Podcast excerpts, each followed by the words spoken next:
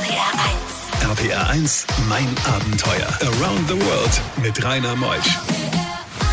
So, meine Lieben, wir haben heute den ersten Sonntag des Monats März und Karneval ist vorbei.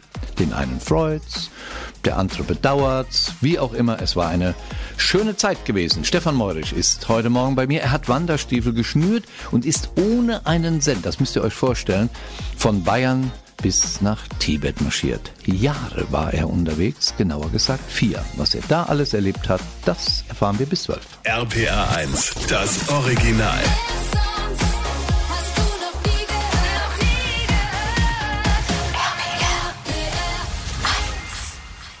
RPR 1, mein Abenteuer mit Rainer Meutsch. Der Stefan ist hier. Stefan Meurich. Wenn man das R und I aus deinem Nachnamen mit einem T ersetzt, dann heißt du wie ich.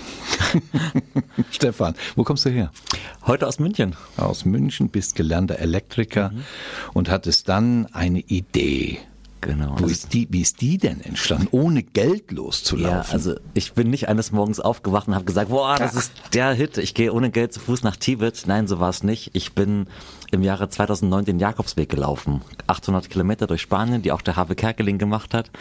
Und da habe ich gemerkt, dass mir das Wandern richtig viel Spaß macht. Zu Fuß durch ein Land zu reisen, sehr langsam voranzukommen, sehr nah an den Menschen dran zu sein, nicht zu wissen, was passiert heute, wo schlafe ich, was kriege ich zu essen und auch so ein bisschen die persönliche Herausforderung, ohne das, die Sprache des Landes zu kennen, ähm, das hat mir da einfach so einen großen Spaß gemacht. Ich habe auch gemerkt, je näher wir dem Ziel gekommen sind, Santiago de Compostela, umso kürzere Tagesetappen sind wir gelaufen, weil wir da gar nicht ankommen wollten. Wir wollten wir wollten, dass es ewig so weitergeht. Und na, noch ein Tag, aber irgendwann war die Reise eben vorbei und in mir ist der Wunsch entstanden, eine längere Reise zu machen.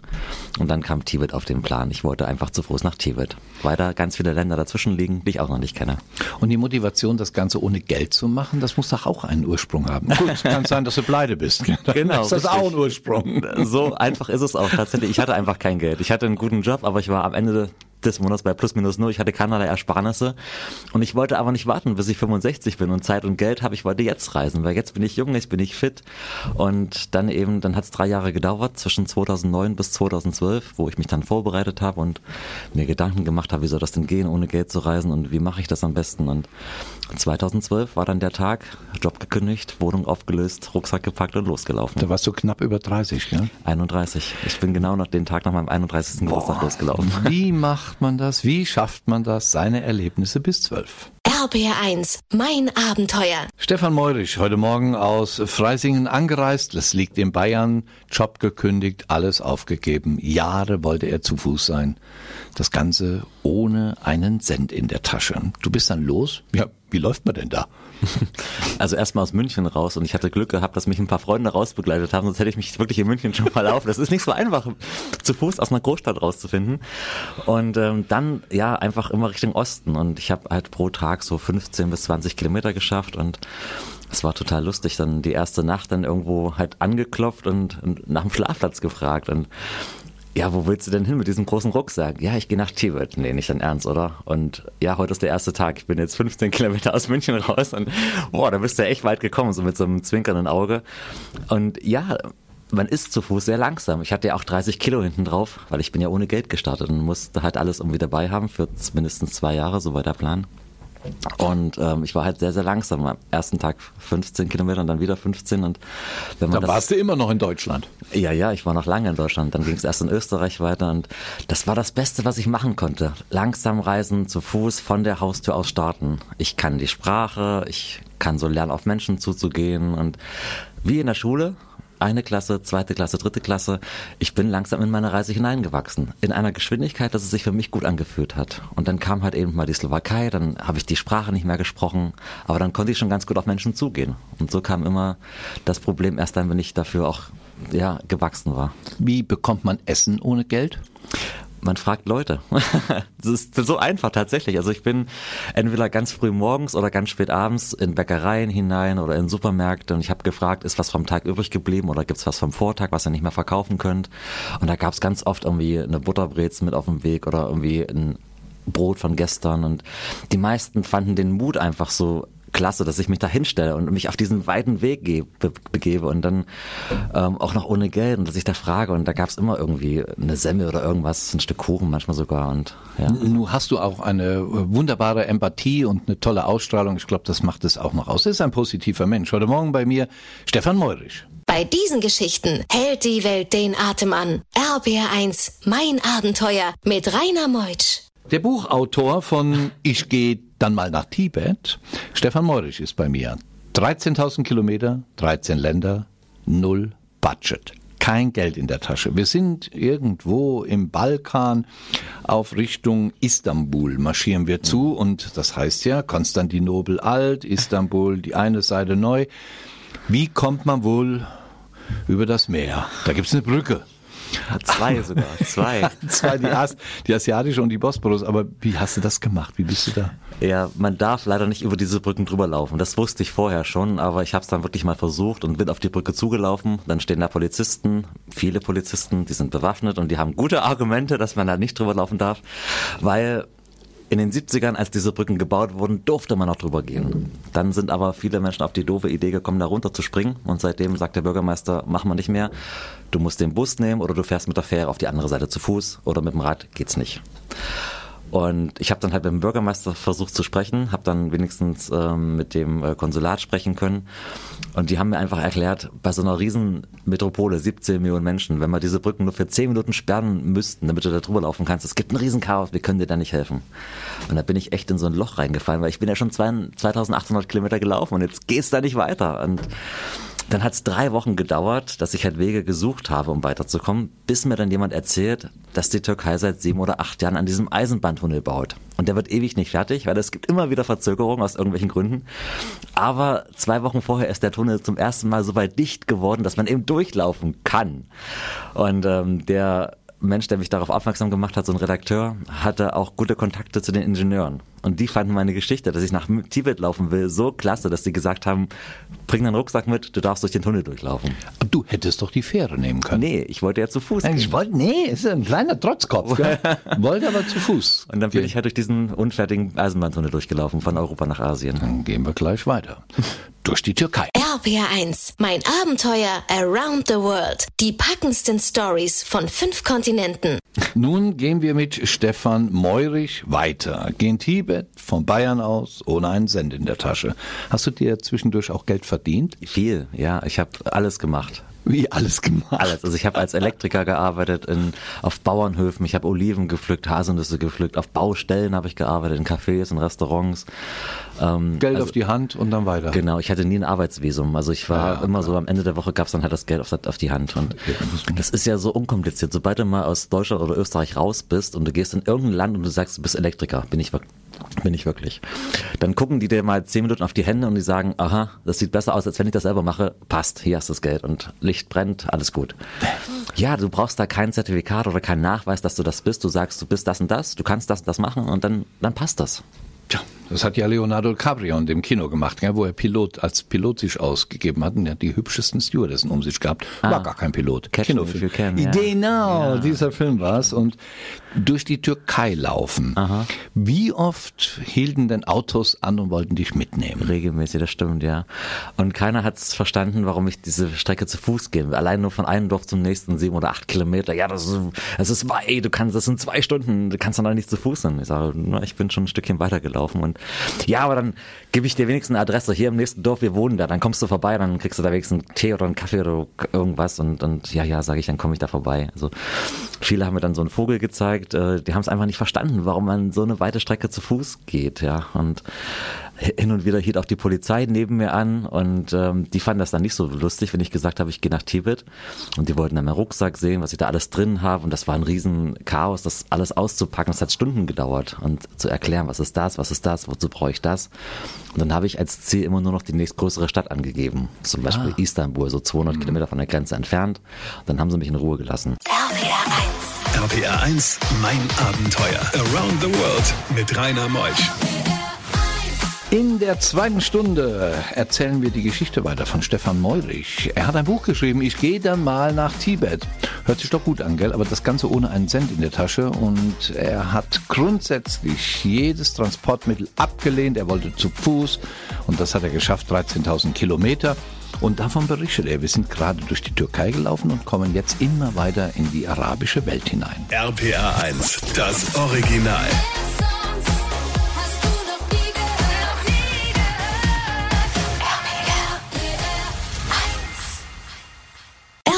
1, mein Abenteuer mit Rainer Meutsch. Arabien ist das Stichwort Stefan Meurich, der das Buch geschrieben hat, im Knesebeck Stories Verlag erschienen. Ich gehe dann mal nach Tibet, 13.000 Kilometer, 13 Länder, null, Budget.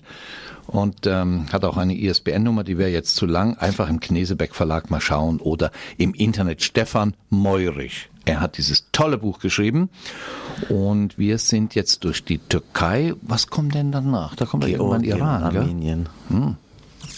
Ja, da braucht man eine gute Leber, weil in der Türkei gibt's ja wenig Alkohol oder fast gar keinen.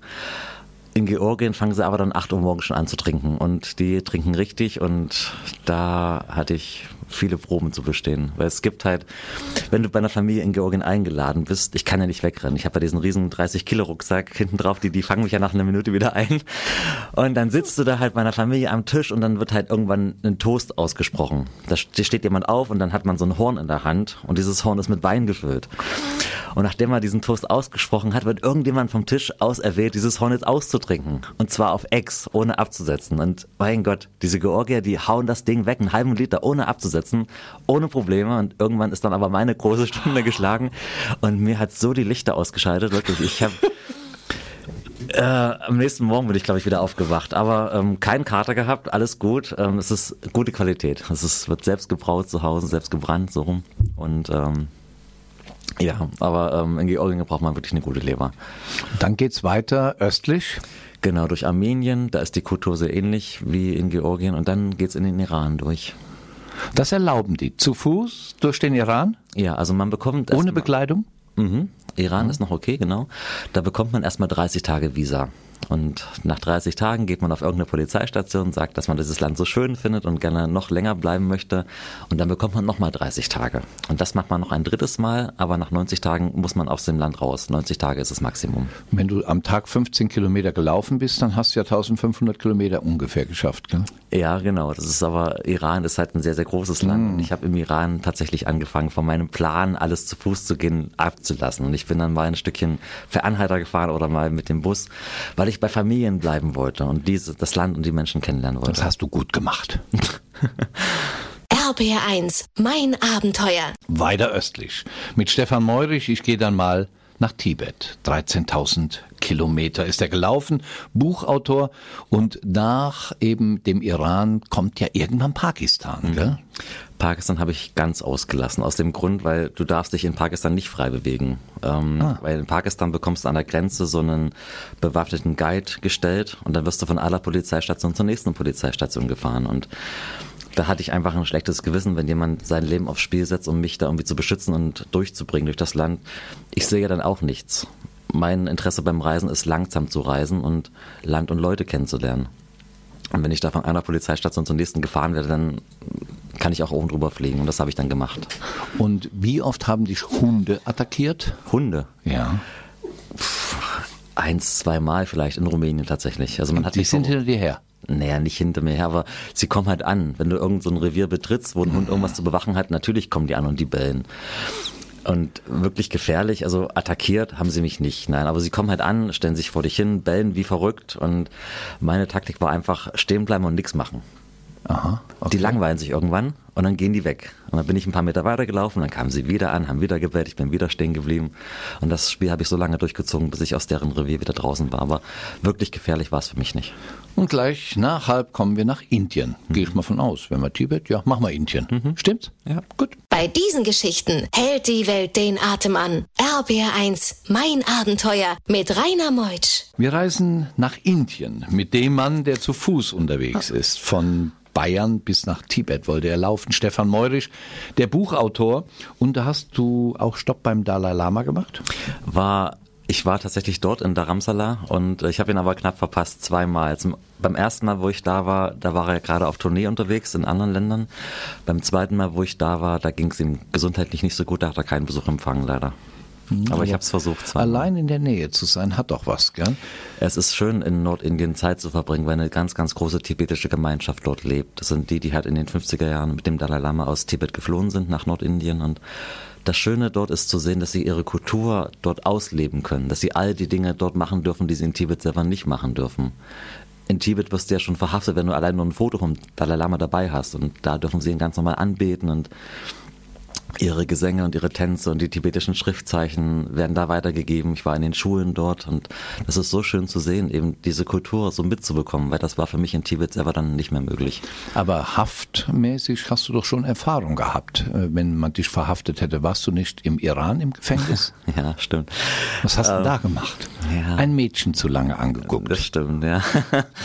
ähm, es gibt ja tausend Regeln, was man im Iran alles nicht darf. Und ähm, eine Regel davon ist unter anderem, dass man natürlich ähm, keine Freundin oder einen Freund haben darf, sondern man muss heiraten. Es ist, äh, oder ein Heiratsversprechen muss zumindest ausgesprochen sein, damit man irgendwie Zeit miteinander Jetzt wollen wir es aber wissen.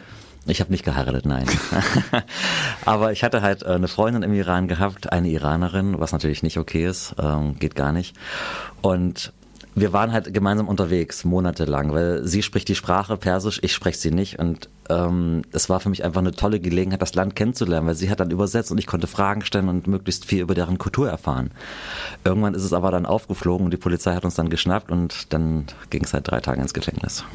Einzelzelle? Ja, für jeden. RPR1, mein Abenteuer around the world. Die packendsten Stories von fünf Kontinenten. Nun kommen wir an, im Tibet. Wie viele Kilometer bist du denn da gelaufen, bevor du in den Tibet ankamst? 13.000 ziemlich genau. Ja. Ah, du bist von da wieder nach Hause geflogen, gell? Was? Nein, es ging per Anhalter zurück. Nee. Natürlich. Ich, ich stell dir mal vor, Rainer, du gehst vier Jahre lang in eine Richtung und all die Veränderungen gehen sehr, sehr langsam.